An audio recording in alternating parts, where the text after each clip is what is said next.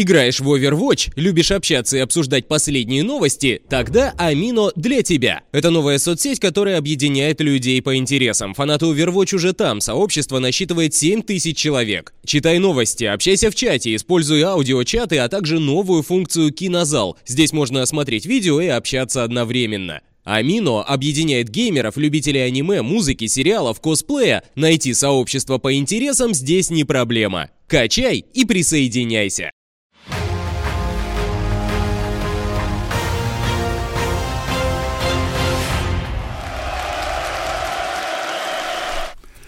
Я вас категорически приветствую. Чешская ролевая игра Kingdom Come Deliverance, созданная поперек многих правил и канонов современной индустрии, играется и продается весьма бодро. Ламповая теплота авторского продукта дает неплохой финансовый выхлоп. Даже досадные баги и недоработки, обнаруженные публикой, не помешали игре разлететься миллионом копий за первую неделю и получить в Стиме по большей части положительные отзывы. Зарегистрирован показатель в 95 тысяч одновременно играющих Steam пользователей. Все это весьма и весьма годно для независимой студии, основным рекламным ресурсом которой является, по сути, стихийная интернет-шумиха вокруг особо реалистичной авторской игры про средние века. Разработка длилась 6 лет и обошлась в сумму чуть меньше 10 миллионов долларов. Сумма умеренная, особенно с учетом того, что миллион сто тысяч удалось собрать через Kickstarter. Консоли холопов сразу после выхода игры отоварили патчиком, габариты которого больше 20 гигабайт. Патч содержит не только фиксы багов и правки баланса, но и бонусы в виде дополнительных квестов. Ну а на горизонте уже маячит дополнение, где даже разрешат сыграть за средневековую чешскую женщину. Ну, правда, пока не ясно, какого рода будет данный геймплей. Популярности KCD способствует и небольшой скандал. Любители мультикультурализма и гендерной свободы тяжко переживают отсутствие в игре представителей негроидной и монголоидной рас. Ну, например, есть такое интернет-сообщество Medieval People of Color, уверенное, что средневековье в Европе было примерно таким же разноцветным, как и современность. Публичные диспуты активистов этого сообщества с руководителем разработки Дэном Ваврой спровоцировали чудовищный срач. Сам Вавра общается корректно и упирает на мнение историков. Однако, благодаря излишнему рвению своих сторонников, он приобрел в глазах руководства ряда авторитетных околоигровых ресурсов, ну, например, Котаку, репутацию матерого, закоренелого нациста. Администрация популярного в последнее время форума Ресетера, где разработчики многих игр общаются со своими фанатами и ненавистниками, после оживленной дискуссии заявила следующее. Взгляды Вавры по множеству вопросов являются оскорбительными и расистскими. Защита его взглядов будет пресекаться, как и любые другие случаи защиты расизма. Не пытайтесь найти хитрые способы, чтобы обойти этот пункт. От похвалы или поддержки Вавры следует воздержаться вообще. А что пишет сам расист и женоненавистник Вавра. Никто не критикует японских, китайских или иранских разработчиков за недостаток расового разнообразия в их играх. Я делаю игру об истории своей страны, а мне вдруг сообщают, что я не должен делать это так, как было на самом деле, или как я, автор, считаю правильным. Нет, все должно соответствовать их политическим убеждениям. Но я не думаю, что великое искусство создается таким образом. Великое искусство обычно противоречиво. Жизнь вообще полна противоречий. Искусство должно отражать их и бросать вызов устоявшимся взглядам. Несгибаемых борцов за все хорошее против всего плохого в интернетах хватало всегда. Одно неясно, почему в их обвинениях нет последовательности и системности. Почему, спрашивается, главный герой не лесбиянка, Много ли в средневековой богемии женщин на руководящих постах? Есть ли хотя бы феминистки, борющиеся за права и свободы вагина чехов? Почему противоборствующие короли не геи? Почему упущена возможность показать роковую страсть между ними? Всем ли довольны лошади? Нет ли случаев дискриминации по отношению к чешским котам? Почему авторы игры считают, что протыкание живых существ заточенными железяками – это норма? А если это увидят дети? Много можно задать острых вопросов так называемому творцу Ваври. Третьего дня на Reddit разгорелся пожар, тушить который прибежали аж из самой Blizzard. Стример Тим The Tetman прилюдно пообещал не играть больше в Overwatch и вообще расстаться с постылой стримерской профессией, потому что ему одну трансляцию за другой портит назойливый стрим-киллер. Стримкиллеры – это такие целеустремленные задроты, которые норовят забраться в популярный стрим, чтобы умело подгадить изнутри. Задротам видно, куда и зачем бежит стример. А этим можно коварно пользоваться, подкарауливая его за углом. Ну, понятно, что такой персонаж может изрядно осложнить жизнь стримеру, который должен не только бодро играть, но еще и не затыкаясь общаться со зрителями. С другой стороны, стримеры ведь сами показывают, где именно они бегают. Да и вообще, попробуй докажи, что имел место хулиганский умысел. Ни в чем! Не виноваты! Какие ваши доказательства?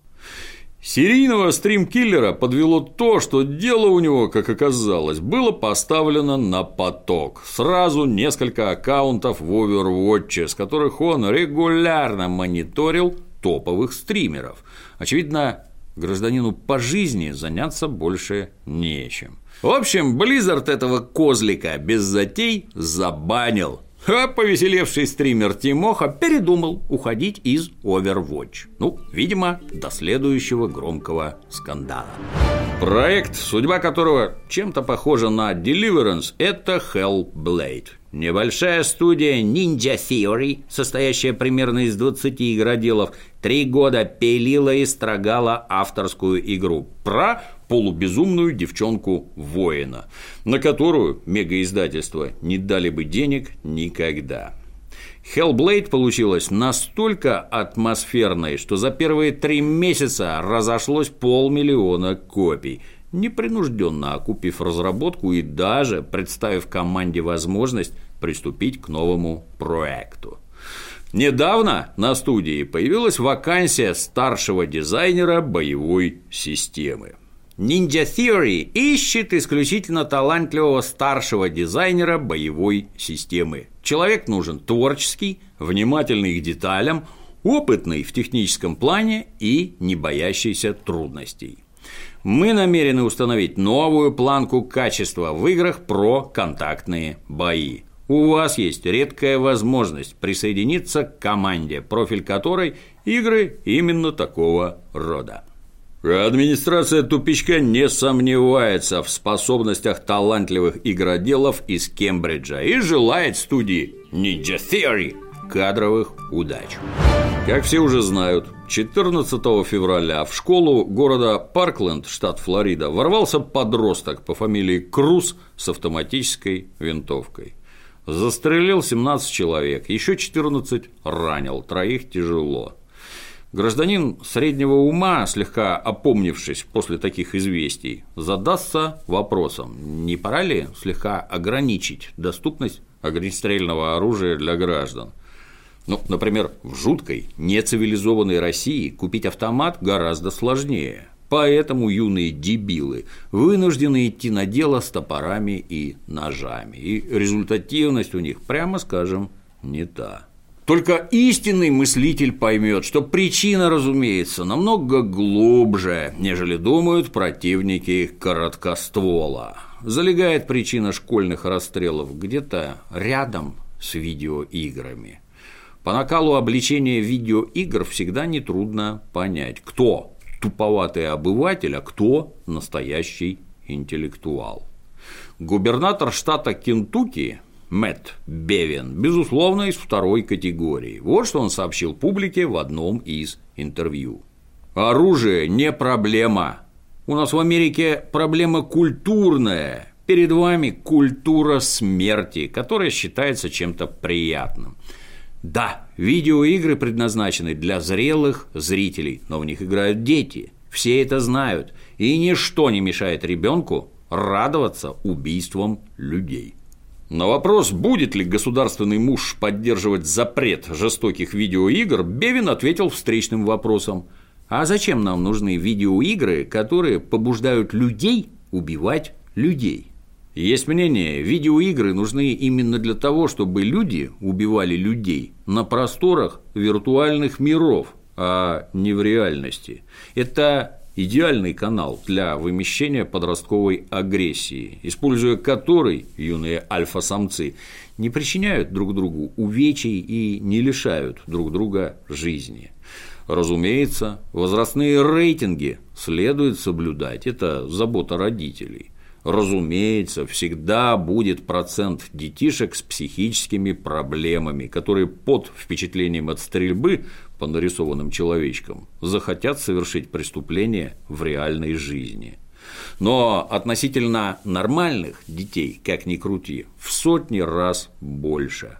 Нормальным детям игры дают возможность поиграть в красочную войнушку дома на диване, а не на улице, где в мире свободы и демократии безнадзорного малолетку подстерегает миллион опасностей. Кому-то может не нравиться, что современные тепличные чада живут у экранов, в отличие от нас, бегавших по подворотням и творивших всяческие безумства.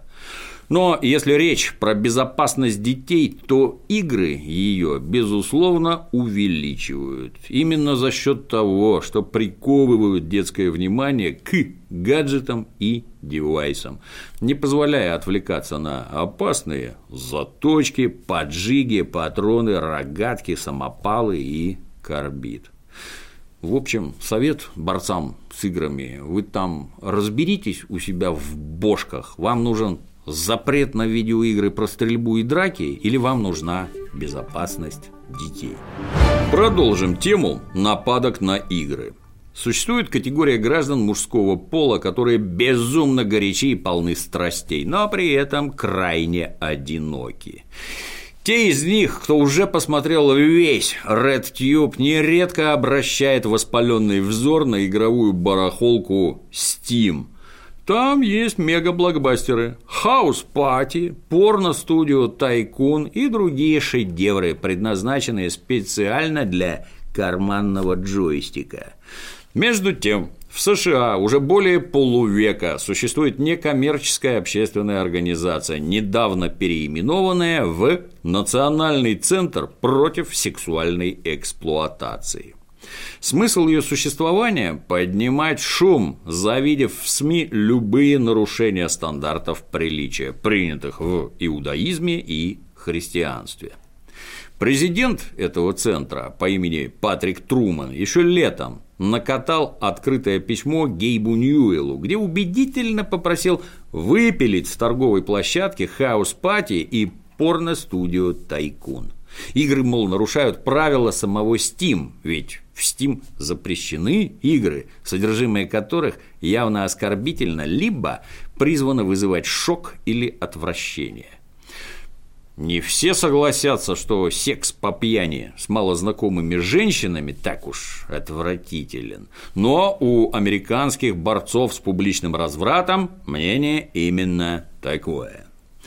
Рассылка подобных писем – излюбленное развлечение Трумана и его дружков – если адресаты имеют наглость игнорировать данные призывы, происходит страшное. Со Стимом, где упомянутые порно-игры фигурируют даже спустя полгода, случилось именно оно, страшное. За компанию с Amazon, HBO, Twitter, YouTube и другими рассадниками непристойностей Steam – очутился в позорном списке Dirty Dozen, то есть грязная дюжина, за 2018 год. Может показаться, что нахождение Стима в каком-то там списке ни на что не влияет, но это не совсем так. Общественные организации, особенно около религиозного толка, имеют в американском обществе вес. Например, тот же Труман вхож в Сенат и лоббирует там интересы своего кружка инициативных моралистов, а заодно и сочувствующих им простолюдинов. Публичные обвинения в развращении малолетних пользователей Стима Гейбу абсолютно ни к чему. И как повернется дело для клубничных игр, вопрос пока не ясен. Студия Relic Entertainment завершает поддержку стратегии Warhammer 40 тысяч Dawn of War 3, увидевший свет в апреле прошлого года. Игра, как принято говорить, не зашла. Пользовательская оценка на метакритике составляет 4,6 из 10 возможных. Многие игроки подвергают решительному неодобрению практически все составляющие проекта, от графики и звука до сюжета и боевой механики. У Dawn of War 3 есть своя база пользователей, но проект не достиг целей, поставленных при запуске. Это было непростое решение для нас, как для профессионалов, желающих создавать хорошие игры, и для людей, которые неравнодушны к своему делу. Когда игра не оправдывает ожиданий, наступает время менять планы. У нас просто не хватает средств, чтобы выпускать существенные обновления для Dawn of War 3 мы тесно сотрудничаем с Sega и Games Workshop, чтобы определить наилучший порядок действий. Ну а пока переключаем внимание на другие наши проекты. Так объяснили свой поступок разработчики. В ответ пользователи ехидно замечают, что создатели игры не являются профессионалами в киберспорте вообще и в создании моба-игр в частности. Однако это не помешало им создать странный гибрид из игровых механик, в которых создатели гибрида ничего не смыслят. Еще релик упрекают в неумении прислушиваться к мнению публики, уличают в нежелании поддерживать игру, например, патч с правками баланса за все время был выпущен только единожды. Ну и намекают, что ни Sega, ни Games Workshop не помогут студии исправить ошибки, потому что задача Sega – финансировать разработку, а задача Games Workshop – получать деньги за лицензию. А навык делать игры, по идее, должен быть, собственно, у Relic. Ну что ж, поджидаем Age of Empires 4 от тех же творцов. А вот есть такой Microsoft Flight Simulator 10, вышедшая в 2006 году, но не стареющая в глазах фанатов игра, где ты можешь рулить десятками самых разных летательных аппаратов, от вертолета до сверхзвукового авиалайнера. Порулить не как в GTA 5, а с прицелом на так называемый реализм. Реализм – это когда полет происходит не в режиме чудеса на виражах, а в режиме наблюдения за приборами и общения с диспетчером. Долгую жизнь игре обеспечивают рукастые любители виртуальных полетов, сделавшие авиапарк, имевшийся 12 лет назад, значительно более разнообразным. Например, небольшая студия FS Labs забацала Airbus A320, самолет, на котором многие побывали в качестве пассажиров, но мало кто сумел проникнуть в кабину. Буквально 99 баксов и мечты сбываются. Однако есть на свете люди, которые очень любят свои баксы, и чтобы с ними не расставаться, готовы на все, включая посещение пиратских интернет-ресурсов. Разумеется, компьютерных авиастроителей не радуют расклады, при которых каждый божий день мимо них с печальными криками пролетают косяки 100-долларовых бумажек. Если тебя подбешивают или даже выбешивают системы защиты авторских прав типа Denuvo, которые ухудшают производительность законно купленных тобой игр, возможно, ты порадуешься находчивости парней из упомянутой студии FS Labs. До недавнего времени ситуация выглядела так. Если, инсталируя на комп созданный ими Airbus, ты имел наглость скормить программе установки ключ, который авторы считают пиратским, происходило неожиданное. А именно, активировался так называемый Chrome Password Dump, который впивался в твой браузер, вытряхивал из него все пароли и отправлял их прямиком в студию FS Labs. После этого парни имели техническую возможность написать от твоего имени в Фейсбуке что-нибудь типа «Я украл самолет, а может и чего похлеще».